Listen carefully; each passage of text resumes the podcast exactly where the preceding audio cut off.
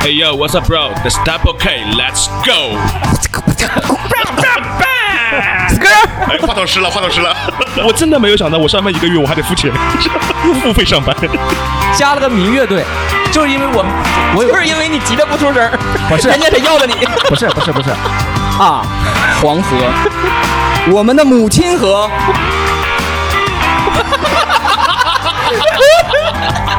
到这儿停了也就算了，我他妈突然脑子抽了，拿着话筒，咦我操，我怎么忘词儿了？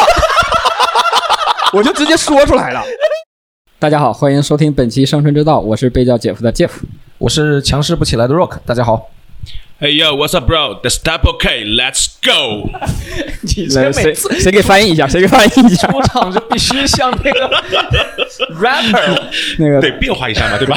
打碟打碟机什么的都开机了啊来个那！种小舌头，你没练会，我回去练练，下次争取表演一下。开始来个，哎，话筒湿了，话筒湿了。好的，呃，今天呢，我们又欢聚一堂啊。今天我们来聊一聊这个，呃聊一聊个话题。这个话题呢，就是啊，光良曾经有首歌唱过啊，第一次你和第一次我，咱们俩都是第一次哦。啊，就是所有人啊，一生当中经历过无数个第一次。哦，不是咱们俩吗？你刚才说啊，哎，什么玩意儿？刚刚刚听姐夫的开头，可能卫生间就关了。你这一讲话全都关了，怎么听？哦我怕声音太响。咱们俩的第一次一会儿可以放在故事里啊，大家适当收听，或者我们可以哎，咱俩的第一次直接收费吧，开个收费版好的，啊，付想听的付费来听能播吗？啊，付费了就能播了啊。第一次跟姐夫睡一个房间，我天！是在石家庄。是的，哎呦，好远，美丽的石家庄。就不知道为什么不怎么想听了呢。哎，我就突然间回忆上来，这玩意儿你给我听我都不听。来 Q Q Q 回正版，Q 回正版啊。那个，我们今天就是来聊一聊这个人生第一次啊，就是这个这个人生大事啊，这个其实有很多啊，比如说第一次吃麦当劳，第一次吃肯德基，这些都有。但是呢，咱们就来聊一个就是你印象深刻的啊，或者说你想跟他去分享有故事性的这样的一个第一次。嗯，嗯，确实嘛，从生下来到现在，每件事都有第一次，对，好多第一次。只是有一些第一次可能很顺滑，然后就你看这主题但是其实我说什么都不没有对，你知道吗就？很难想想到这个正正经话题上。不我这个词用的也不好，应该是很顺利。哎，也不对啊，这，哎呀，不是你呃，怎么说呢？也其实那个第一次都 都不太顺利啊。对，这个其实这个是经验越多可能越好一点。来，我们来回说那个我第一次出远门啊，我可跟你说，这个节目可是我爸妈都听的啊。我那第一次出远门是我上大学的时候。我上大学，我家是东北沈阳，然后我上大学是在山西太原，然后那个呢是我第一次出远门，真的是远门，然后是我第一次，而且是是我一个人。一个人，对，然后那个时候零几年的时候，那时候还没有动车，然后我那会儿出出这个远门，其实我我我那个心路历程啊，我不知道你们有没有出这种远门，而且是一个人在路上，就是心路历程是我刚从家出来往火车站走的时候是兴奋，嗯哼，就是哇塞，我一个人独立了，我操，我再也不用有家里人管着了，我去那个一个。呃，就是新鲜的城市，哇，新的生活开始了，憧憬、激动这种的。但是当到了火车站之后，就开始会有这种伤感，就是我要离开这片土地了，就是我可能，因为当时我想的就是我可能离开这儿，上了大学我也不能再回来，我工作肯定也是在外面。当时就这么想了。对我，我我为什么大学报那么远？就是我想离开那个地方，就是我就没有想过再回去过。然后当时就想啊，我可能再也不会回来了，就一下伤感了，你知道吗？想的也是太多，哎抓一把土放在口袋里这就种。就是因为我一个人啊，你没人跟我说话，就自己瞎想啊，是吧？你说人家那家成群结队的呀，然后或者跟那个家人啥的，就我一个人，大包小包的，然后自己在那瞎想，然后上个绿皮火车，哎呦我去，还没有空调，贼热，夏天啊，吹着风扇，然后我那时候应该是买到卧铺了，但是啊。卧铺是中铺，它卧铺上上上中下，是。然后上和下都是比较舒服的，中间是最难受的。然后我几乎没怎么在那儿躺着，我都是坐在下面，因为那个窗可以打开，嗯，然后吹着风啊，还算凉快一点，所以我也没怎么躺在那儿。然后我一个人，然后呢？然后隔壁那个就是一家欢送他的孩子上大学，一路上欢声笑语，衬托出了你的孤单。哎，一个一个本应该是蓬勃朝气的年纪啊，像个落寞的小老头一样，多了一丝忧伤。哎，依偎在那个窗口，独自望着窗外。那你是多大啊那会儿刚上大学嘛，刚上大学十八十九嘛，啊？那你跟我的第一次出门一样，我也是上大学才第一次这种。但是你呢是有家人呀，呃，你上大学的路上，就是呃对，就去是呃第一次去学校的时候嗯是爸妈一起去的，但是后面那后面肯定都是自己对会的。好一点，因为毕竟你熟悉了哎熟悉了。你对那个城市熟悉了，你知道到那儿之后我可以去哪儿，我想去哪儿，你都知道了。但是我是不知道的，完全未知。然后这个，我当时因为第一次出这么远的门，第一次坐绿皮火车，就莫名其妙这个车就停在了荒郊野外，就不动了。打齐了吗？石峰刀，我也不知道为什么，就停在那儿了。张然后麻子来了，然后我就我我就坐在那儿，我说这这干嘛呢？这也不走。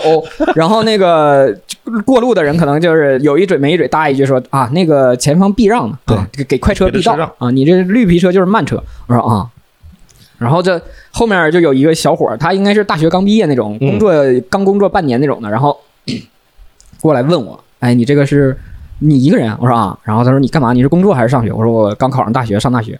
然后他说啊，你怎么一个人呢？家里这个人，然后我当时其实我一个人去，也是因为家里我妈妈刚出了车祸，哦需要在家里被人照顾，所以就只能我一个人去。嗯然后我就跟他说了这个情况，然后他还就是这种呃，就是哎呀，你这也不容易，小兄弟，这这这那安抚你一下。啊，然后就陪我聊聊天啥的，然后我就全程这第一次出门吃的备的也不足，就备了几包泡面，然后看我挺可怜的，给我买那个水果啊啥的。然后呢，我这第一次出门警惕性贼高，不吃，给那给那大哥气坏了。他说：“你们看着我搁那买给你的，我能做什么手脚？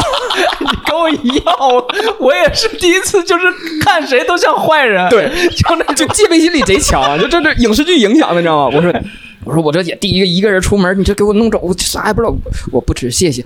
然后他说，你看着我搁那个售货员手里接的，我中间啥也没动，我直接给你了。我售货员跟你一伙的，不是，关键是你知道那个时候坐火车就是会有警察，他每个车厢走巡逻巡逻，然后他说啊，那个这火车上有小偷啊，我们那个看好东西看好东西啊，谨防受骗啊！哎，啊其实他就是这样说，为了更好的警醒大家。对对对，然后我一听，我我刚，就这个人，我跟你说，他说就这个人，对身边一切都起了疑心了就这种感觉。啊。然后我就是后来那个小伙儿就是他说这样，这个呢我先吃啊，这个是免洗的，就是他们那个列车都试毒吗？啊，就是已经是这种地步了。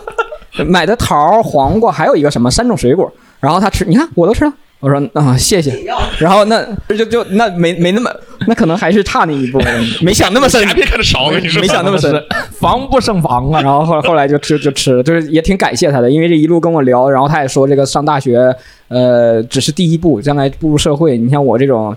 我工作，他跟我说，他说我工作找的还是好的，我是在联通啊，算是这种事业单位有编制的，但是你这个不是这么好找啊，挺难的。你说上大学呀，一定要好好弄，就是语重心长的跟我说对，否则以后只能在火车上骗人。啊。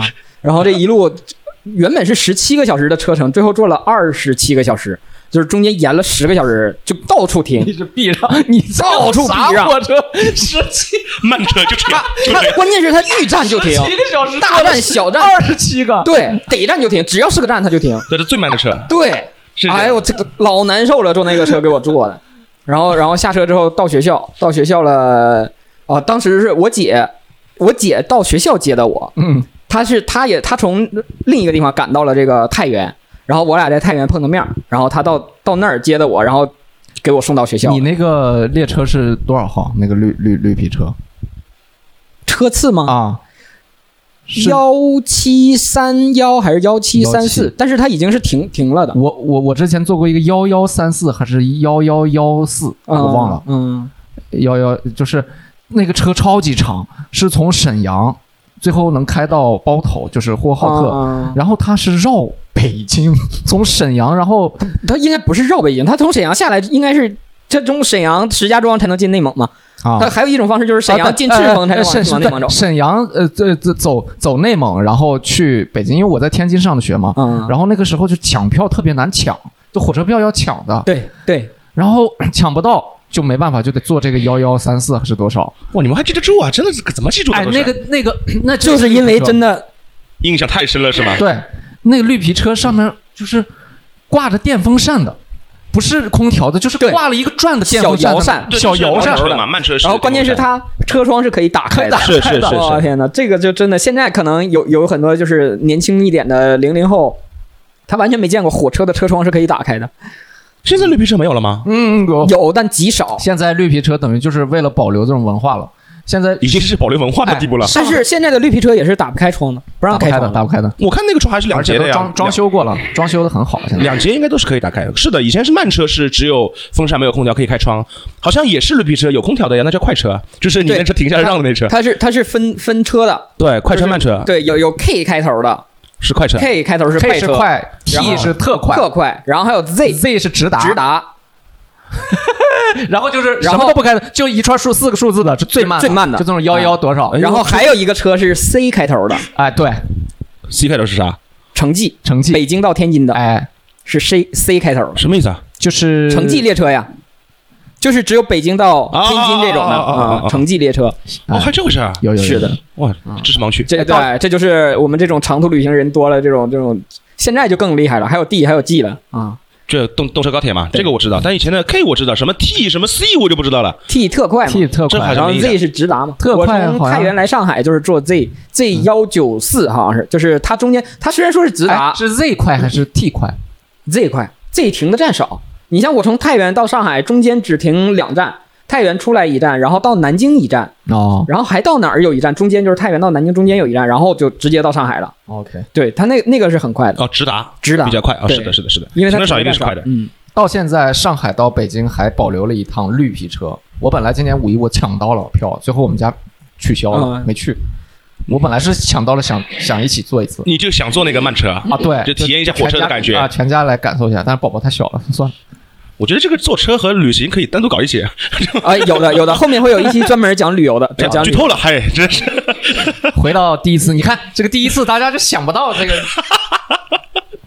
哎，就是我这个第一老是想不到次第一次第一次这个长途旅行确实给我留下很深的印象，一个就是因为没有这么久过在路上，嗯嗯小二十七个小时，然后还有一个就是因为全程就只有我一个人嘛，嗯，就是这种落寞心理的变化和曲折，真的就是完全不一样。呃我刚才忘了说一个，这个可能对太原不太友好，但是因为我是从东北平原驶进了黄土高原，嗯，然后就看着那个黑土地慢慢变成了黄土，然后东北那边的山林都很茂密，嗯，然后进了黄土高高原之后就是光秃秃的黄山，对，会稀松一些。对，然后就感觉这边就好凄凉啊，你 知道吗？就就突然想到了小的时候看那些西北电影，黄沙满天的那种感觉。不，你也太能联想了，不一个人嘛？没事只能想。对啊，，不瞎想干啥呢？那时候又不像现在，你说可以玩手机，可以看是是是是是啥没有？那时候手机那时候还还是那个二 G 网络呢，你看看的那个文章还得刷半天那就那就 GPRS 是吧？啊，就很 GRS 和什么 CDMA 啊，CDMA 啊两，这是两个对两个频道那个时候要看电影，你得买个 MP 四，啊，对对，但是那会儿又没有充电宝，你这 MP 四看完了没电了就没电了。是是是是，路上也就看不了了，所以就真的挺无聊，但是又挺有趣的一个一个一个第一次长途旅行。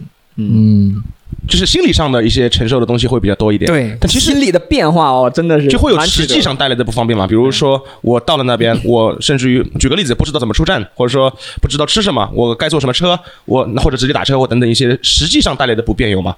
呃，你刚才举的这些实际不便，我就想说，我是第一次出这么远的门，但不是第一次出门。怎么出站？我应该到哪儿吃点啥？我都还只是个例知道子，只是个例子。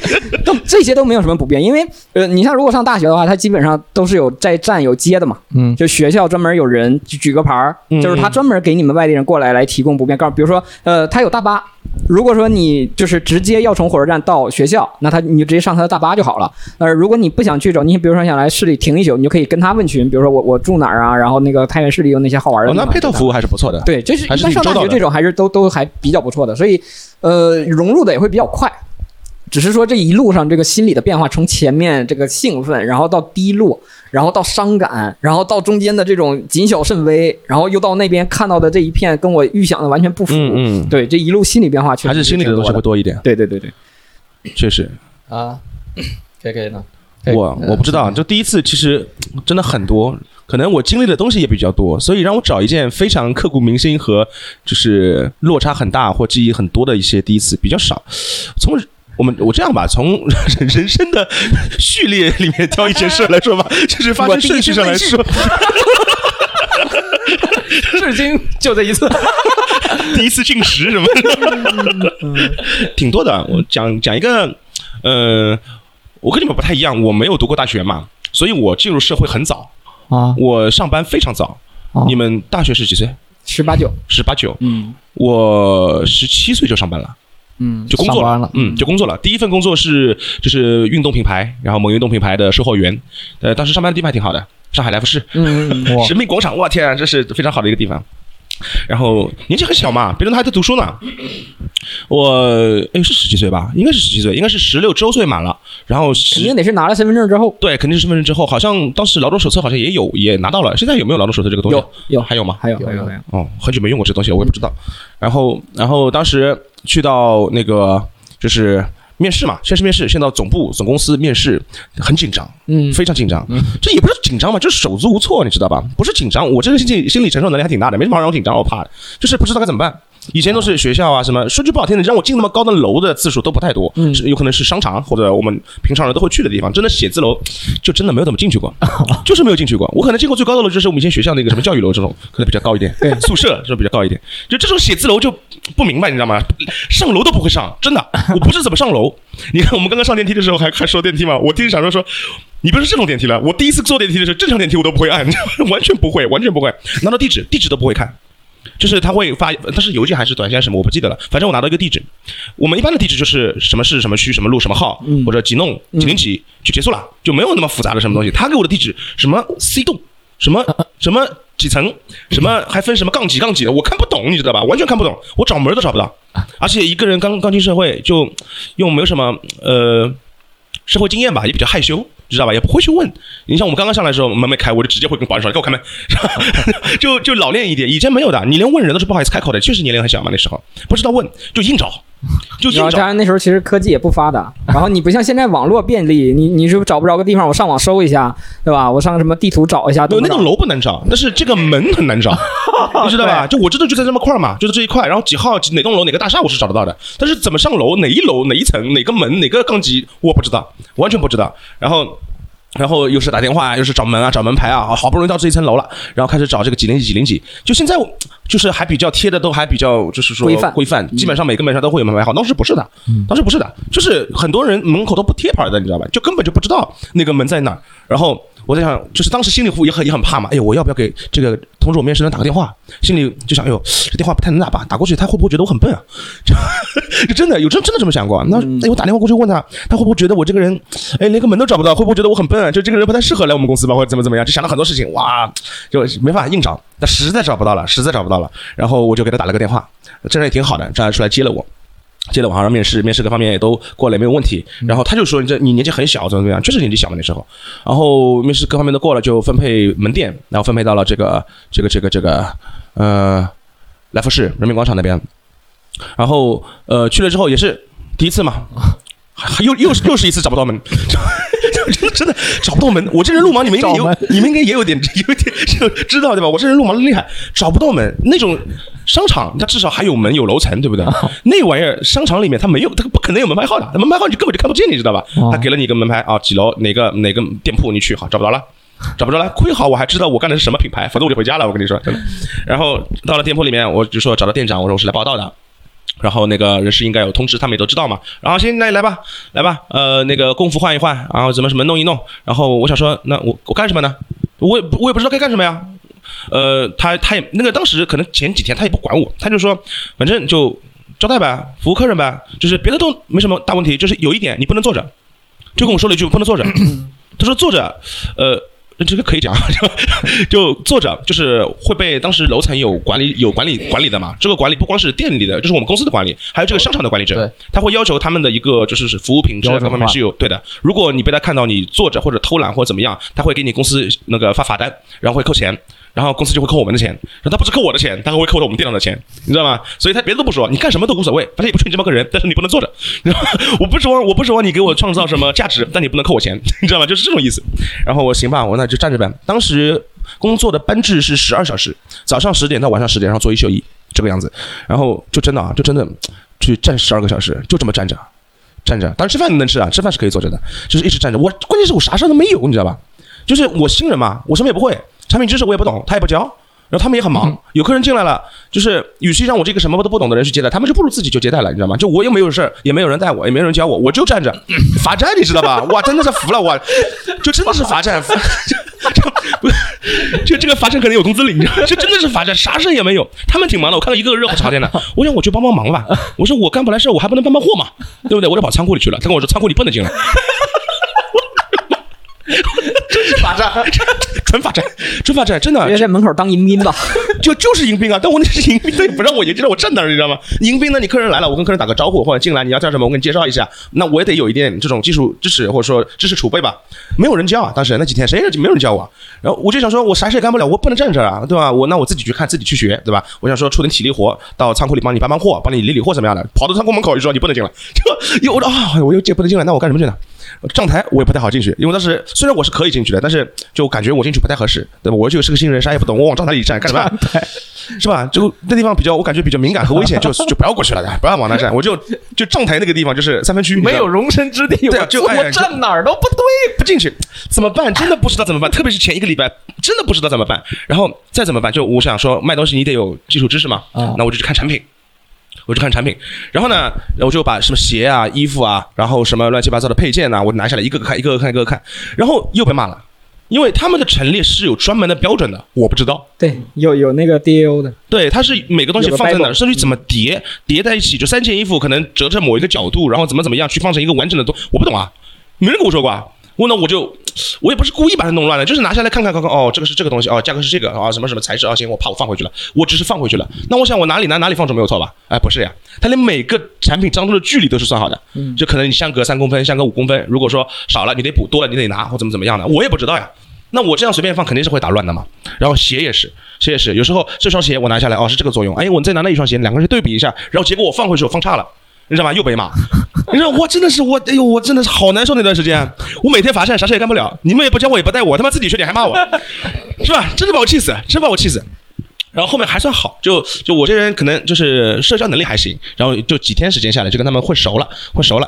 然后混熟了之后呢，就工作相对来说比较顺利。就然后熟了之后又出来个另外另外的问题，就是熟了之后呢，我事就越来越少了，你知道吗？后面真的不用站了，我真的不知道每天在公司里干什么。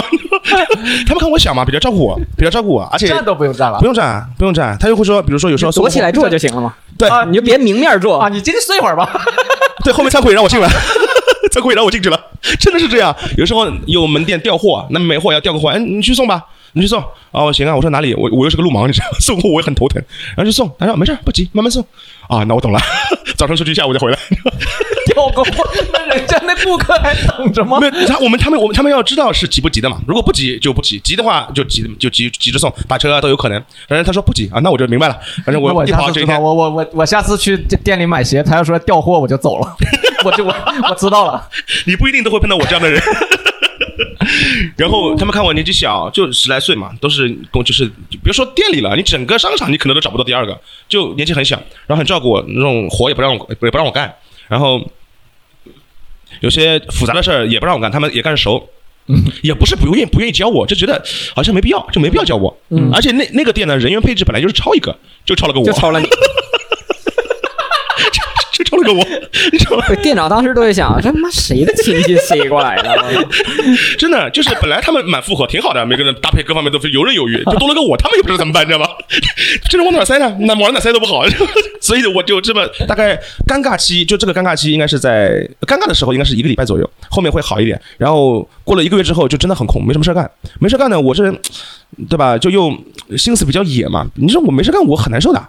我很难受的，你让我天天站着，哪怕那天让我睡觉，我也很难受，你知道吧？非常难受。然后要考虑到当时收入很低嘛，那收入很低，九百块钱，应该是零七年吧？嗯，零七年，对，零七年，零七年九百块钱，上海最低工资标准，他的他们的工资薪资就这么发的，九百块钱，然后一百块钱全勤奖，就是一千块钱，然后根据店铺的这个这个这个这个营业额再算整店提成。但我是个新人，试用期没有提成。你知道吗？就死工资一千块嘛。好，我们先来算一算我的上班成本啊。呃，我是 真的惨。那个我是坐地铁，坐地铁，每天上下班基本上是一个小时左右，一个小时快一点嘛，一个小时不到一点，反正一个小时左右吧。然后地铁票四块，嗯，来回八块。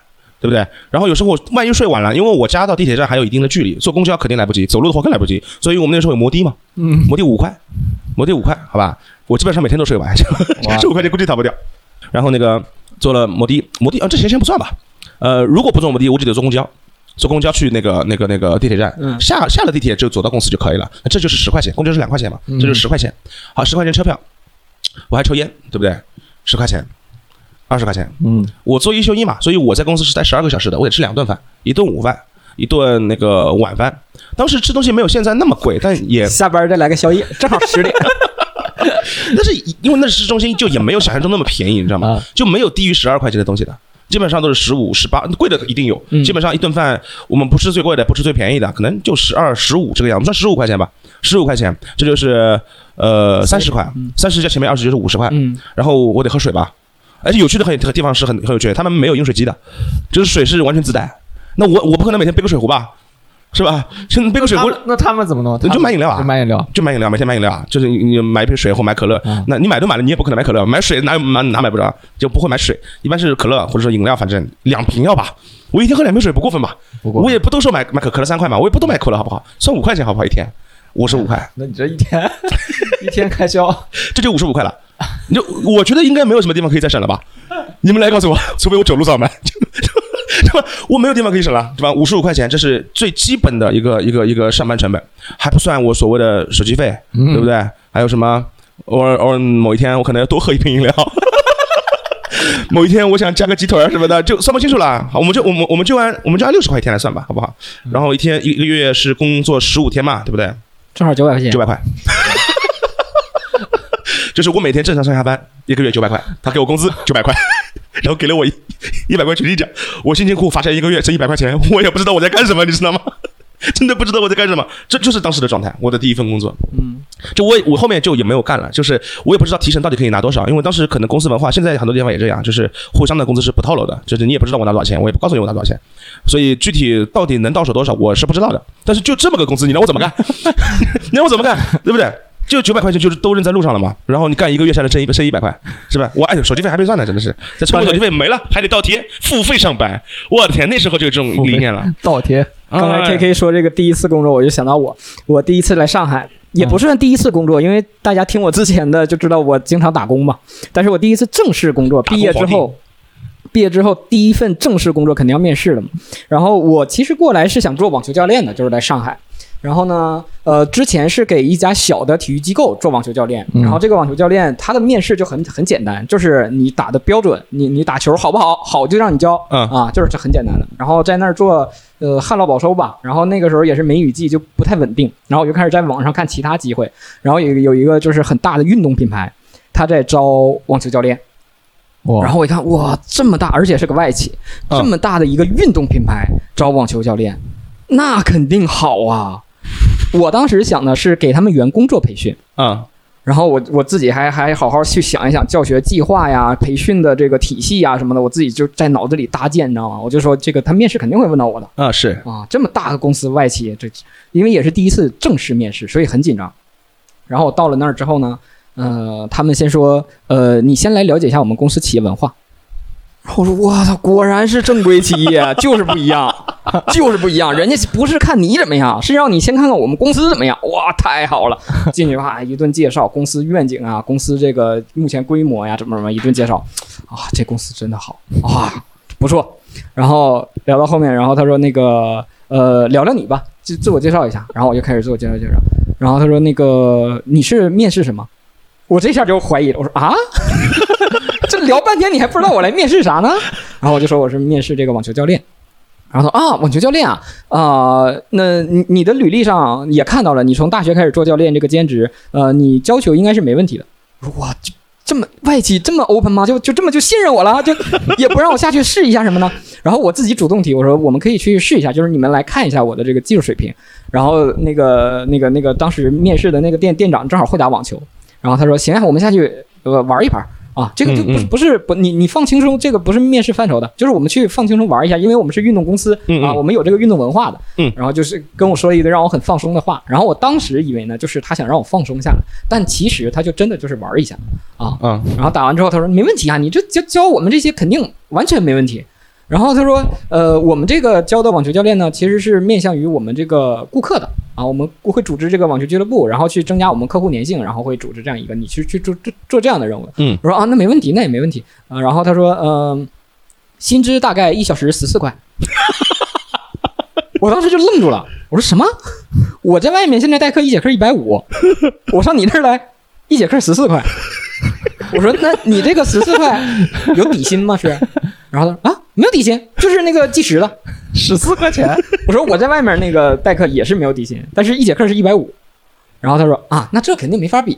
然后我说你们这么大的公司 跟那种小企业没法比。然后他说我们这个就是其实招的是兼职你以为我们公司怎么大的？啊，我招的是兼职。然后我说啊，我说啊，那这样的话那其实不太适合。他说那你觉得我们公司怎么样？我说公司还是蛮好的，刚才看的这个公司介绍。他说对呀、成为我们正式员工呀，对不对？我们我们岗位都是开放的，我们可以聊嘛。哎呦，我我当时就觉得那么熟悉是吗？就感觉像个骗子公司一样，你知道吗？对，这个聊这个东西是要聊出来的，对吧？你看我聊完之后，你才知道这个需求跟你不匹配的，但是我们可以匹配你啊，对吧？然后聊聊聊，然后最后确实也就是在那儿坐下来，这第一份工作你。看这个就饼给你吃下去了吗？是吧？但是就是说这个过程啊，这个第一次这个面试，呃，还是就是挺挺挺奇妙的啊，跟你就是落差很大是吗？特别大。你想想，我一节课一百五，告诉我一节课十四，我 这种落差。但是我其实因为它是运动商运动商店嘛，我留下来之后，其实也是做就就虽然是部门经理，但说白了也是店员，嗯嗯也是服务员。嗯，这个也是我从来没想过的。就是大学毕业的时候，我就我是要做网球教练的，就是很牛的，是吧？在场地里啊叱咤风雄的，我到那儿你再牛逼也是来服务员过来一下。我是我当时是想，我肯定不可能干这个，但是跟人聊完之后，行行行，好，那我明天来上班可以吗？啊，是这样。那你是因为有一个预期嘛？就是你是之前上过班，然后说啊，我应该是能挣多少钱，然后你给我然后形成落差。我那时候就没有啊，没有预期，所以他说什么我都信。对，我对这他给我开的这个九百块工资我都没有感觉，我都不知道九百块是多少，所以各位听众知道了吧？打工打工还是很重要的。很重要，很重要兼。职工你做起来，你就对这些薪资结构啊、社会这种没概念，哎，你就都有概念了要的，要啊我现在非常感谢当时那家店，非常感谢他，让我让我知道了一个月多少钱才够。你知道吗我真的没有想到，我上班一个月我还得付钱，你知道付费上班。啊，你们聊第一个工作呢，我也聊一个。我聊一个第一次去大公司面试嗯啊，我去的度娘，啊，就我来来来上海来大公司面试，那是也是我就我第一次感觉自己好像进了一个国际化大公司，哇，一进门规模也够大，嗯。然后那个感觉，哎，我说这个高级啊，这个就是像电视剧里面一样的工作环境，然后在那个中山公园那个龙之梦嘛，啊，在龙之梦里。然后，呃对我是那会儿就刚来上海，第一次面试，嗯，就就就在度娘里，然后啊，那个面试官贼专业，然后我我我进去面试里面发现里面已经来了小十个人，嗯。就是都是来面试的，大家在一个会议室里，然后人家就来了一个呃小组讨论题，然后让我们就是分成两个小组，还要辩论一下，嗨呀，出了个啥题呢？出了个就是他说这个唐僧要去西天取经，现在啊要带十个人啊。然后正好咱十个，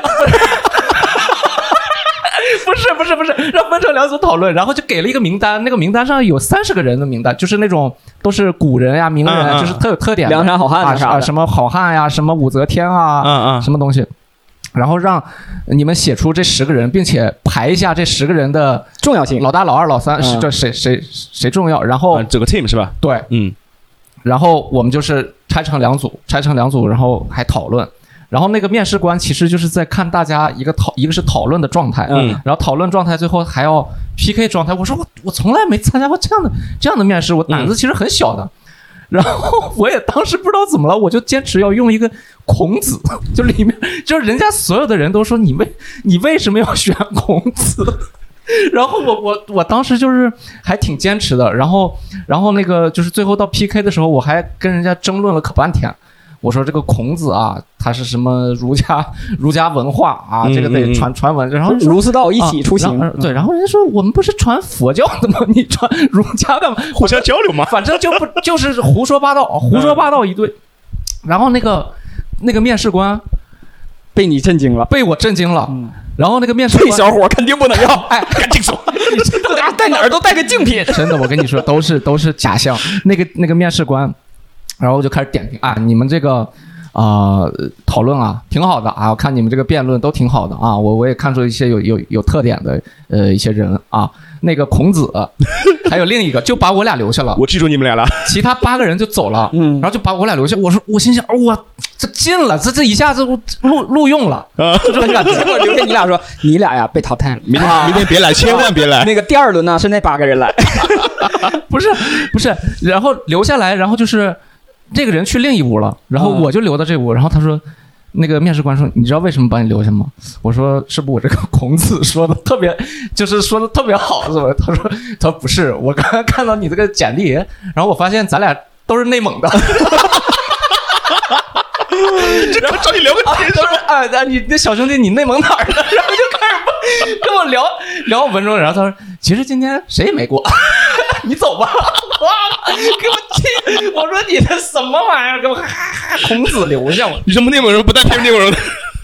哎呀，我，然后是这个是第一次面试，然后我再讲一个，也是工作的时候，我第一次拜访客户，嗯哼，我就是刚工作之后，第一份工作也是广告销售嘛，然后拜访客户。那时候我们公司那个广告产品是发一本刊例，就是那刊例是一本书，嗯，彩彩印的一本书，特别漂亮。然后这个刊例啊，就是指这个广告的市场价、指导价，以及介绍，对，以及整个以这个及以及这个广告资源的介绍啊，特别漂亮。然后那会儿我们带我们的有个师傅，然后他说：“你这每天不能光在这个公司里坐着，你得出去跑跑啊，跑跑。”我说：“我去哪儿跑？”他说：“你咔报了个马拉松，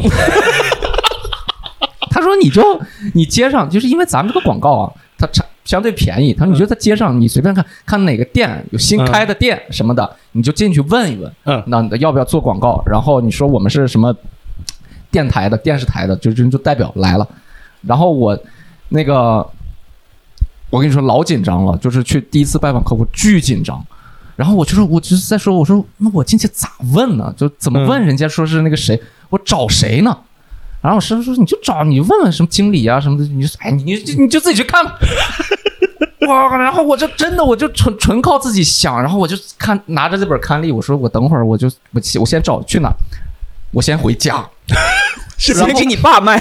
我我先回，我先回家。我想，我这个出，我这个出门啊，我得有点派头。然后我跟我爸，我把车开走，我开着车去扫街，开着车去扫街，然后就看到一个新开的饭馆儿，嗯，一个新开的饭店，小饭店。然后我说这个行，然后我就我说我这个得进去，我一会儿拿下拿下，然后巨紧张，就是满头汗，然后一直在那背呢，就我背了有半个多小时，背什么？就是背我一会儿话术要怎么说啊话术啊？我说我在想，我进去我说找你们老板，还是找你们经理，还是找谁？这对吧？然后我我在进想，去把你老板叫来，就类似就类似，服务员那时候：“我操你问你，谁呀？市场监督局的吗？然后老板来了，怎么回事？怎么回事？哎，老板广告要不要？你给我滚！真的，反正是就那个心心情是巨紧张，巨紧张，然后打打副稿打了有半个多小时，背了半个小时，一头汗。然后推门进去了，结果人家说啊，欢迎光临，那个有预定吗？一下给我节奏打乱了，把你话术全给打懵了。我说我说开头不是这样的呀。哎，给我吓的。然后我说那个我是那个那个我是那个电台的。然后那个啊，他说电台的，你你来干嘛呀？他他以为是是你是不是要采访啊 被谁举报了举报了。他说啊，不是，我说我说我那个找就找你们老板，我要那个那个做就是那个呃问问问一下广告。他说啊，然后说那老板在那儿坐的。我一看那个老板人家自己坐一桌上，然后在那抽烟呢。啊，然后我就冲过去，我说哎，那老板你好，那个我是那个做做那个电台的。然后那个你你要不要做广告？然后就把这个刊例给他了，然后他说啊啊我看看，然后就就冷场了，然后人家就开始一页一页翻翻翻这个刊例，然后我就在想，他为啥不理我？啊，肯定我就他在想，这小子咋还不走？走？哎，对，不是不是不是，他人家是真的是在看呢，认真在看，看还没开始跟我说话呢，结果我 我真的我就是已经吓坏了，我说我说完了，这今天我这人家就不想理我，我说老板那个你忙吧，我走了，我直接就我站起就走，跑了，跑，给我吓得我，你说这是推，最关键的是我一出门，嗯。我一出门，你知道，就因为刚才打副稿就太紧张，我那车连手刹都没拉，我车跑了。我，那车就已经倒到马路上了，你知道？我天，啊，就我我一出门，我一看我那个车在往马路上倒，然后我的第一感觉，我靠，有人偷车，然后然后我就然后我就往那个车那儿跑，哎，我发现里面没人，哎，我说哦，然后才就就一瞬间的反应过来了。啊，反正溜车，然后那会儿我们家那个车还不是那种电子遥控，嗯。还得插钥匙的那种遥控，我还得追追着插钥匙，还得跳到车里面，然后就是就是就是赶紧把那个车控制住。这第一次拜访客户，还好没闯祸啊！哎，后来结果，哎，不过真的，人家那个客户就是这个老板，真的还真投了呢。超好。后来这个老板他又被聘请到一个大的酒店里，就当整个的一个总经理，总经理他自己这个是他自己开的，然后他是总经，然后后来真的就是就是我就是就像你一样，就是好像一一两个礼拜之后自己就胆子就大了。是是啊，然后就再去见他的时候就，就就放松很多。然后他就认识我，后来真的是人家真的跟我说是有有有合作，就是而且是那个大饭店。那挺好呀，挺好呀。我当时这也是一种机遇嘛，就是要锻炼一下。我，所以我就发现啊，就是真的，就是现在这个做业务做久了，发现那个当时那个那个真诚感是没办法替代的，是吧？你那个呃虽然是这个话也说不了，又巨紧张，但是他我发现这个生意当中，人家就看中你这个真诚，真诚。有的有的，有时候因为我自己也做生意嘛，就是我也会接到很多这种那个推销啊，不上门的或者那个电话这种。我有一个很奇怪的习惯，就是嗯。这人如果我觉得他胆子小，或者说他很青涩，我会给他留时间，有点时间我会给他留时间，我会我会让他说，当然最后我拒绝他的时候也会比较委婉一点，就甚至有些人我是不太会直接拒绝他的。对，关键是对你委婉的拒绝他，还贼兴奋，他以为同意了。但是我有机会的，有机会的。就我不想我不想打击他，你知道吗？就我不想很赤裸打击他，但是我但凡碰到那种很老练的人，什么给我上来就一套一套套路给我说，跑就给 就直接挂，就直接说啊不要不要不要不要不要不不，就这种这种状态。但凡碰到这种比较青涩一点的，还我觉得还是还是可以给人一些机会，可以真诚锻炼一下，锻炼一下挺好的是。第一必杀技。谁不是这么过来的呢？对吧？当时我连门都找不着的人，销售我也做过啊，我做的也是根本不就是销售吗？你这个那个算销售，那是罚站，销什么售销售？那个就是我我刚才说的，服务员 来一下。迎宾迎宾，服务员都不能没人找我，你知道没有人找我，我站哪儿是个吉祥物，你知道吗？哎，太惨了。后面我也做过销售，做的是电话销售，啊不，过那个年代好像比现在要好一点，那时好像还挺好做的，我销量还挺好，真挺好。是的而且就是就是那份工作之后，好像，哎，好像就是之后。那我原来我刚讲了嘛，九百块嘛，后面马上就马上就到了将近四五千，四五千，就是薪水还在当时还是比较高的，还比较高的。那是呀，你十十七八那才零几年，对我我那时候就啊可牛逼了，我我好有钱，你们还在上学呢，我四五千工资，对 就我真觉得可牛逼了，你知道吗？我呀，我接着聊，好我我聊一个呢，我高中的时候，然后其实我高中第一次上台表演，但是这个表演吧，我在初中和小学的时候经常，就是可能你们现在觉得我这个东北味儿比较浓。但是我在东北来说，我的普通话还算是比较标准的你不是废话吗？啊。然后呢，我那个时候就是会经常，就比如说我们那时候升旗会有国旗下朗诵，啊，肯定都是我。然后我们那边的朗诵比赛呀，然后那个呃，就是那种就是靠靠这种播音呀什么这种，这类似于这种的吧。啊，对我我肯定的我都是这种冠亚军这种的，哎呦你知道吗？呃，上初中的时候那就所所向披靡，所向披靡，就这么说就没有对手。啊。然后呢，上高中高一那年，刚上高高一，高一这不就马上就国庆吗？国庆之后，那个学校呢就组织了一次这个国庆。的那个联欢会，嗯，我呢就可以说是恬不知耻啊，报名了，就是他在收集节目，哎，自我认知很准确啊。哎，然后我是高一部一共是三个人报了节目，有一个女孩唱歌，嗯，有一个男孩是要跳舞，然后我报了个诗朗诵，啊、就是我就是觉得我要秀一下普通话，就发挥我的余热 啊，就是我这个在初中就所向披靡，没有对手，对吧？那个，但是我到高中要展示一下，然后我就上我就报名，报名了呢。他在节目初选的时候吧，这个老师就说：“这个有啥好表演的？不是不是，他说你这个节目啊，其实诗朗诵呢，它更像是一种赞美啊，讴歌，或者说是这种青年节，哎，比较适合。但是我们这次这个联欢会，它主要就是要欢快嗯啊，所以我们没有想考虑有诗歌这一类的节目嗯嗯，啊，所以我们就是想歌舞。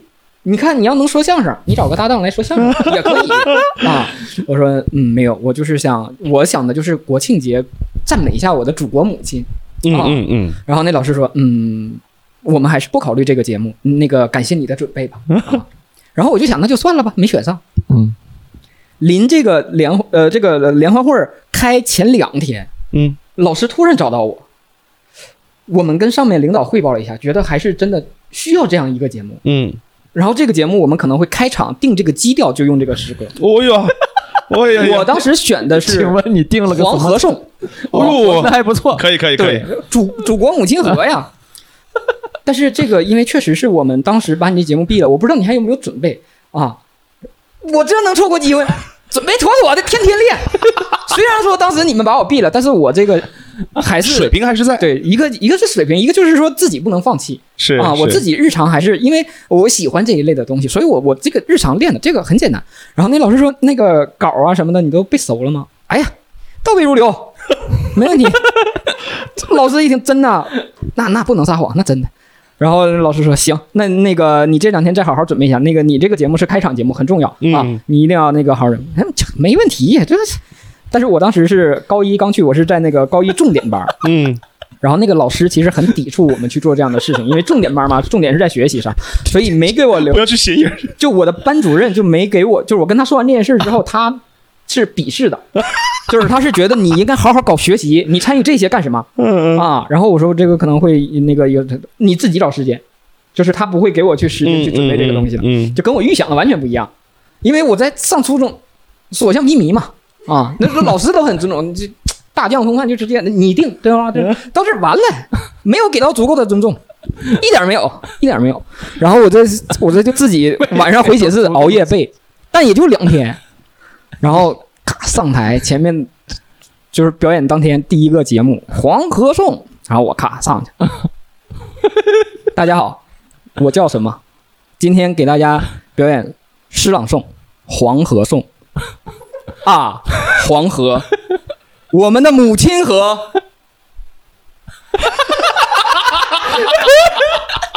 到这儿停了也就算了，我们突然脑子抽了，拿着话筒，咦，我操，我怎么忘词儿了？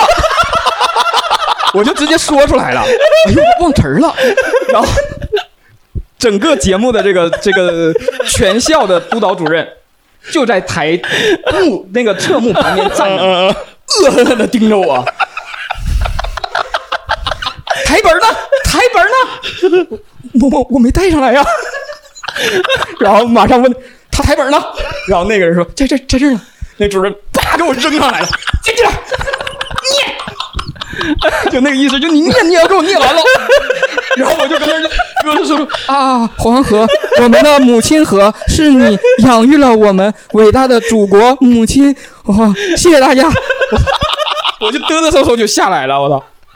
完了，我这上高中第一炮，你要说他，你要说他哑了吧，哦也不哑，也没哑啊，挺响，啊，挺响，就打偏了。很歪很偏。哎呦，只能做从那之后，因为那个是国庆节嘛，过了国庆节之后放七天假，放七天假之后回来，这时候咔嚓了，本来要走偶像派的，你这非要走了一个就所有人看见我，哎，这不忘词儿那小子吗？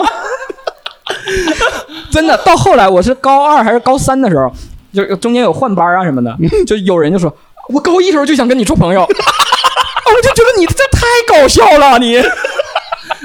我一直想认识你，哎呀，就没机会。哎，我们现在成同学了。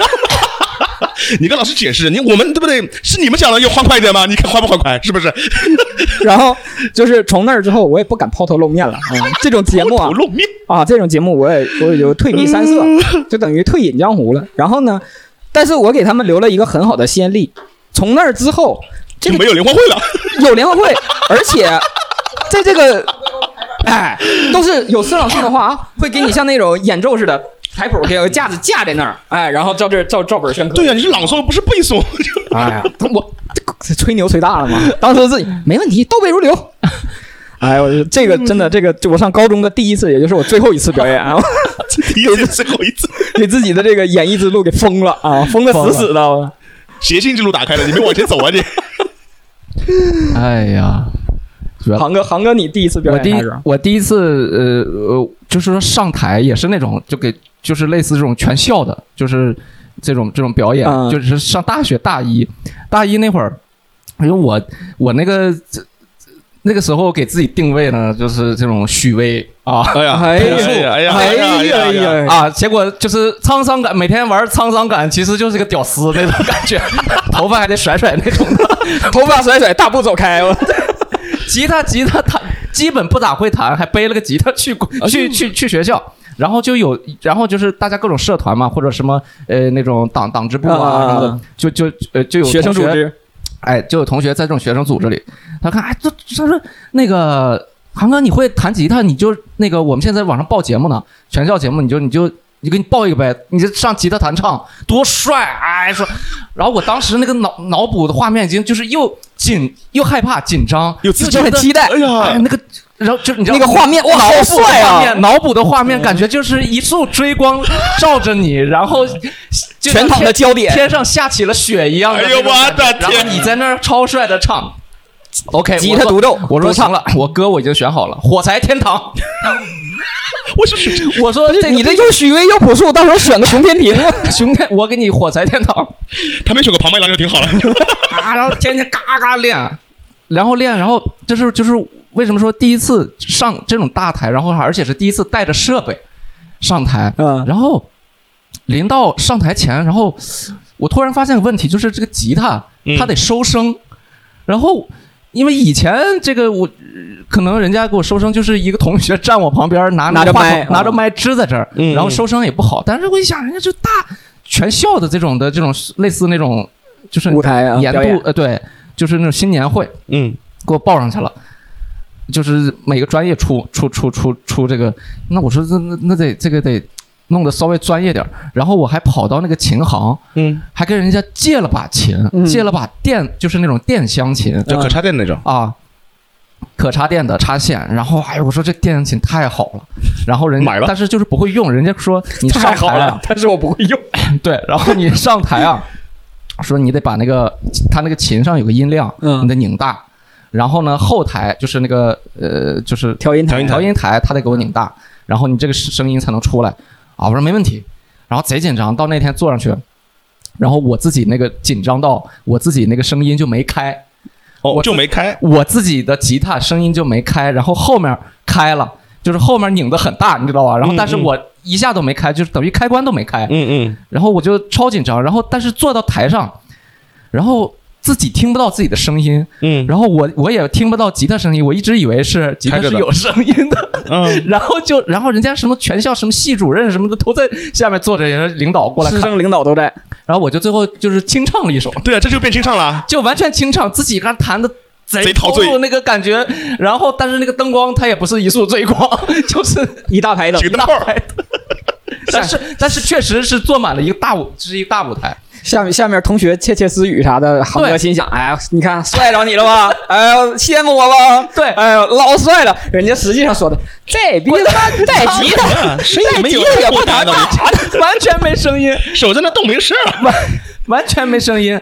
然后关键是我自己还不知道，唱完了我自己觉得唱挺好，然后下来，因为我们宿舍当时所有的说是他说那个航哥上唱都都给捧场去，然后我我舍友见到我都是那个。哎，没事没事没事，挺好的，挺好的，挺好的。没不好意思说你这，我说啥玩意儿挺好？等一下，等一下，我知道，确实挺好，我自己听到了，确实挺好。我说这是我刚才唱的有有啥问题吗？没事没事。然后第二天上课，我们有一个老师，他昨天晚上也在，嗯，然后过来他说啊，你那吉那个吉吉他弹唱啊，这这吉他 你这个调的多少有点问题啊，他就跟我说，说我说我说这到底咋回事儿？后来人家说完全是清唱，当时整整个心态就崩了。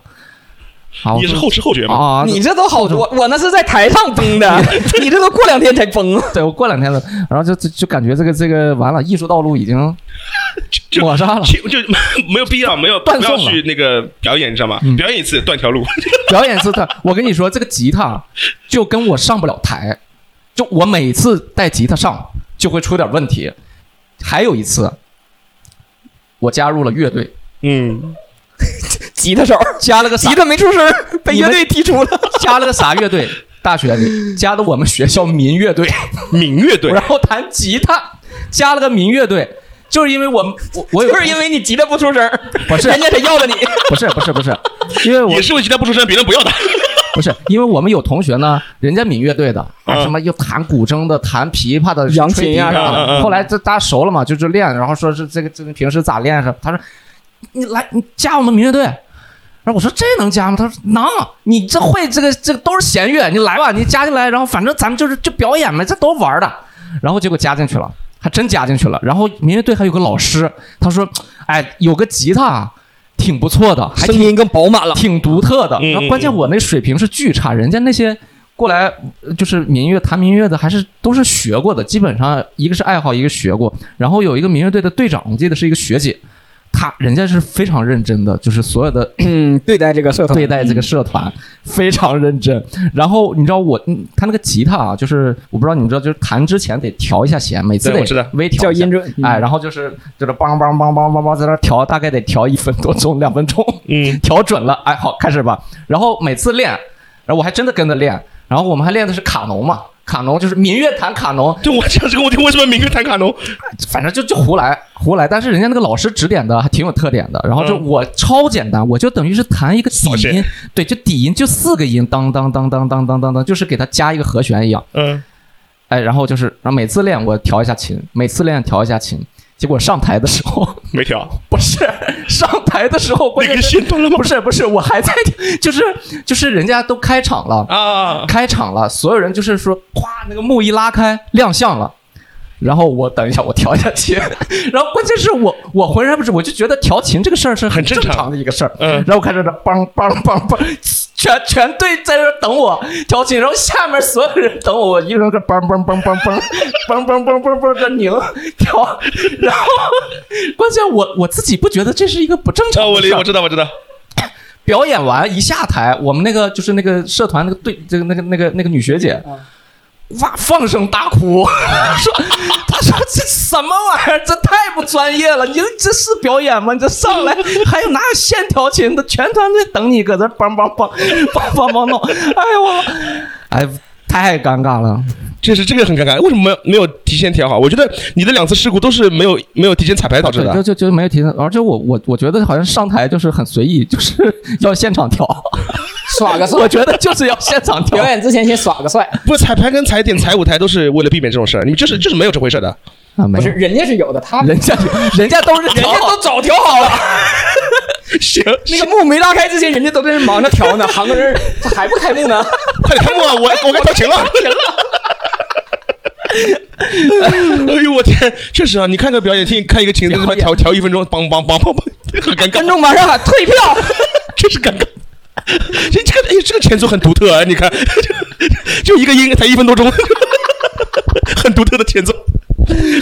哎呀，我真的受不了，我这个这个搭配也挺有趣，挺有趣。对，弄个吉他，我倒是没有一个什么会的乐器，我第一次表演哦，我第一次表演是口琴，你还会你还会是口哨还是口琴？口琴啊，有乐器的是吧？我口哨还真不会，我跟你说，你你会口琴吗？我会很很少，以前小时候学的玩的哦，连吹带吸的，对，后面就就否则呢，什么就就当然连吹带吸了是粉。刷匠是吧？就是那种对，我知道。我说这个乐器的原理啊，连吹带吸的，对，对，就是小时候玩过玩过口琴，然后是学校里教的，然后是是这样的。我们以前读书是分教材的嘛，S 版、H 版，然后分不同的地区的那个学校，然后每个地区兴趣爱好或者是让你教的某一个乐器都不一样。有的地方是教笛子，有的地方是教口琴，有的地方是教什么，反正都不一样，什么呃铃鼓啊，什么都有，什么都有。然后我原来那学校呢教的是口琴，所以我也就会那些基础的东西，我也没有，我也不会回家练也不什么东西的是吧？然后转我转学了，我转学之后，那个学校学的不是口琴，然后我就是那个学校唯一一个会口琴的人，你知道吗？邀请你加入了乐队。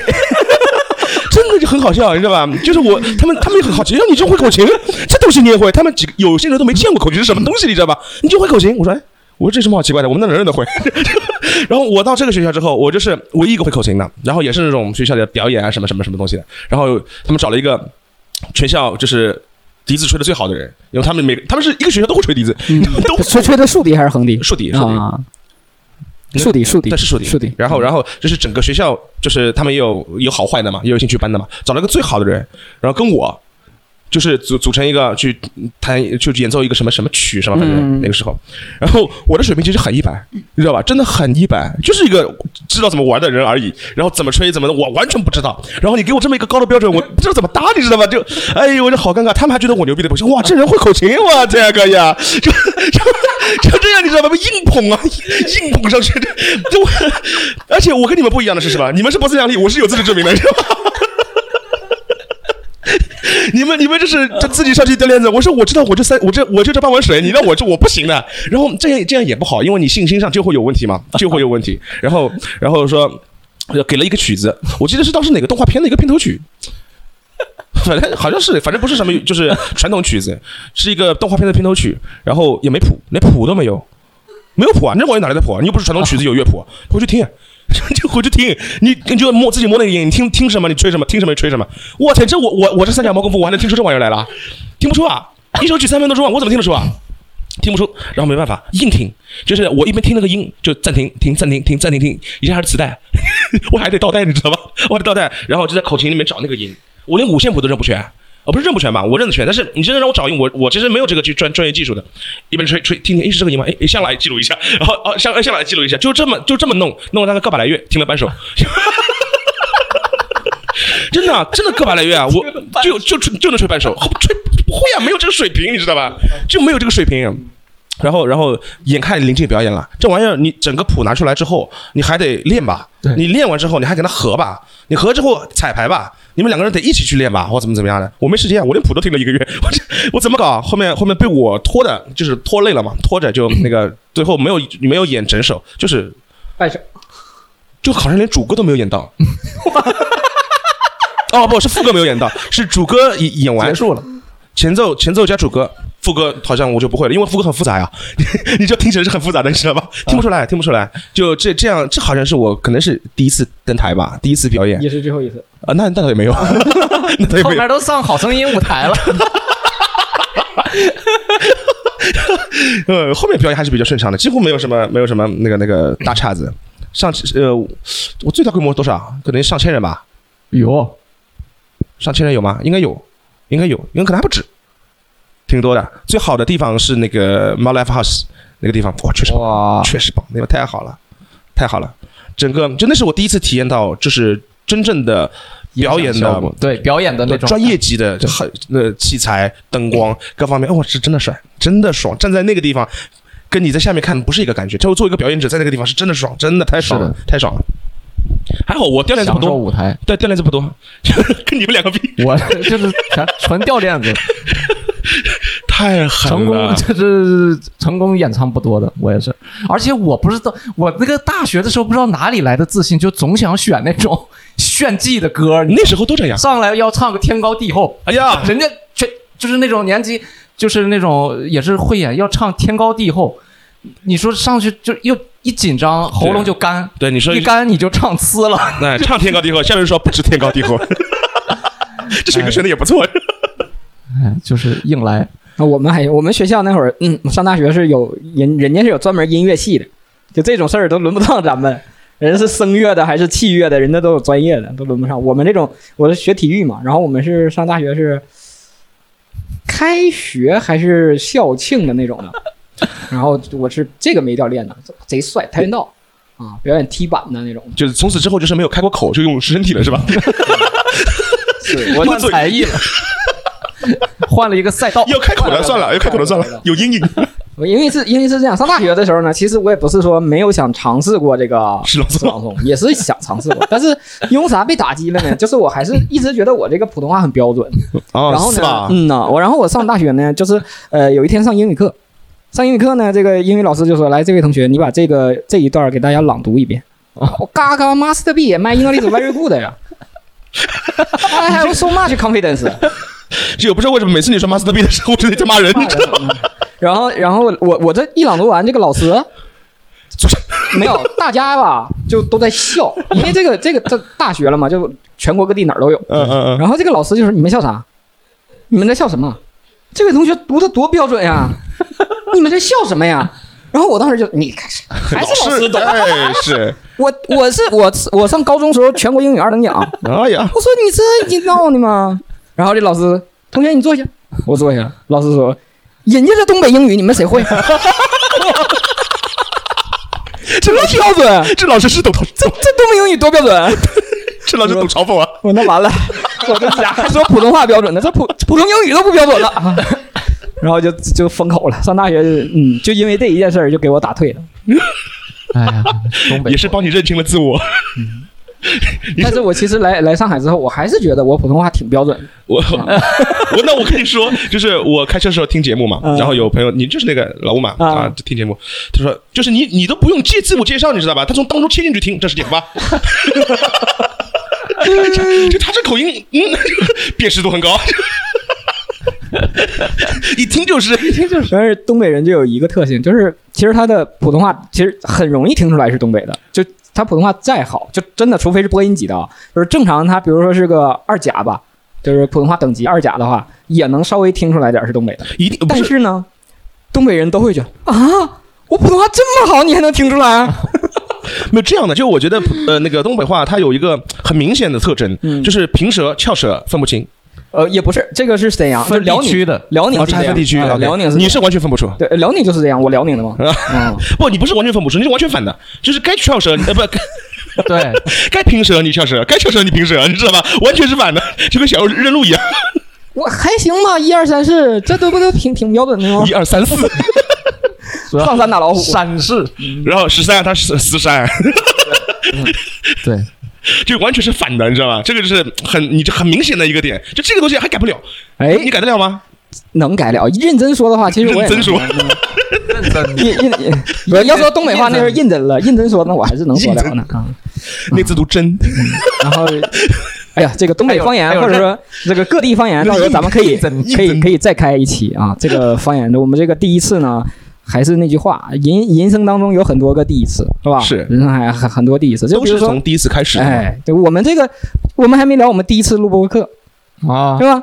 第一次录制，然后第一次换设备，第一次换场地，你这下你这个多少有点牵强了。咱就是说细分化来讲，这第一次有很多，是吧？然后希望呢，各位就是能够找出生活点点滴滴值得记忆的第一次。比如说，我想握住他的手，再紧些，再慢些，是吧？走的慢一点，慢再一点，慢一点，长一点，哎。再长一点。不，你们说的什么东西？所以就是说，这些第一次啊，说你呢？